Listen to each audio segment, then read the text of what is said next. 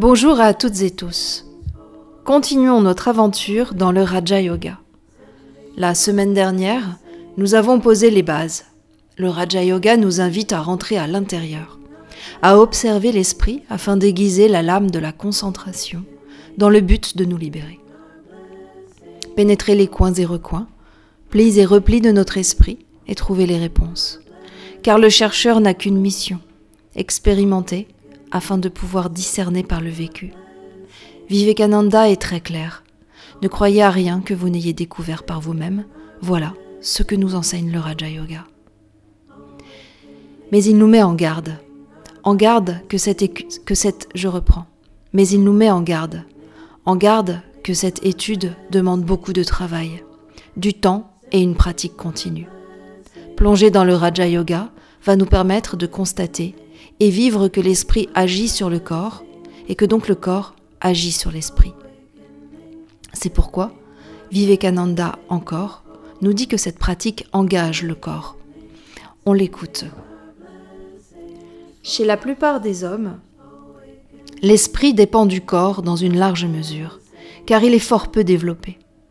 La grande majorité de l'humanité n'a guère progressé au-delà de l'animal. Et même dans beaucoup de cas, son pouvoir de se maîtriser n'est guère plus grand que celui des animaux inférieurs. Nous avons fort peu de pouvoir sur notre esprit.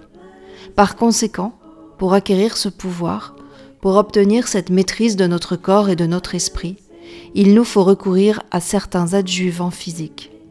Quand le corps est suffisamment maîtrisé, nous pouvons entreprendre d'agir sur l'esprit. Voilà qui nous éclaire sur la pratique posturale présente dans les huit membres du yoga. Nous allons y revenir. Ce vers quoi nous pousse le Raja Yoga, c'est de se rendre compte que le subtil à l'intérieur est une cause et que le grossier à l'extérieur, la manifestation de la matière, est un effet. Étudier empiriquement le Raja Yoga peut donc nous amener à ne plus être ébranlés par l'extérieur. Vous êtes partant si oui, alors écoutez la suite et sans doute les prochains Sojanak. Le Raja Yoga nous invite donc à partir de l'intérieur, à étudier cet intérieur, le maîtriser. Dans Awakening, India Hari nous invite au réveil de l'âme par ce processus qui est de prendre conscience de notre véritable nature et de sa connexion profonde avec le Un. On commence à se poser des questions un désir profond de toucher à la vérité intérieure au profond de notre être. On plonge pour enlever les masques, lever les voiles.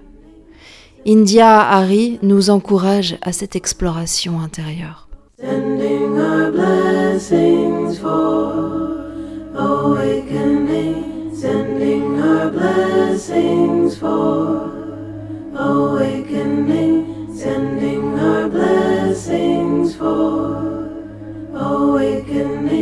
sending her blessings for.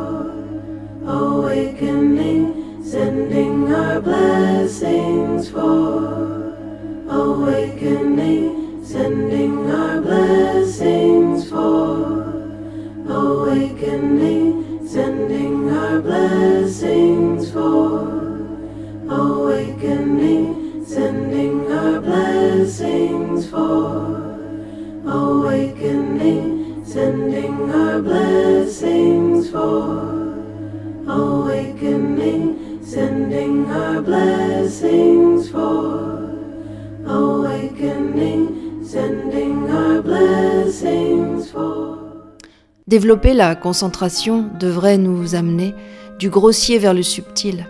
C'est pourquoi intensifier la pratique est nécessaire pour affûter la lame mais aussi pour pouvoir s'abandonner au subtil, à l'infini.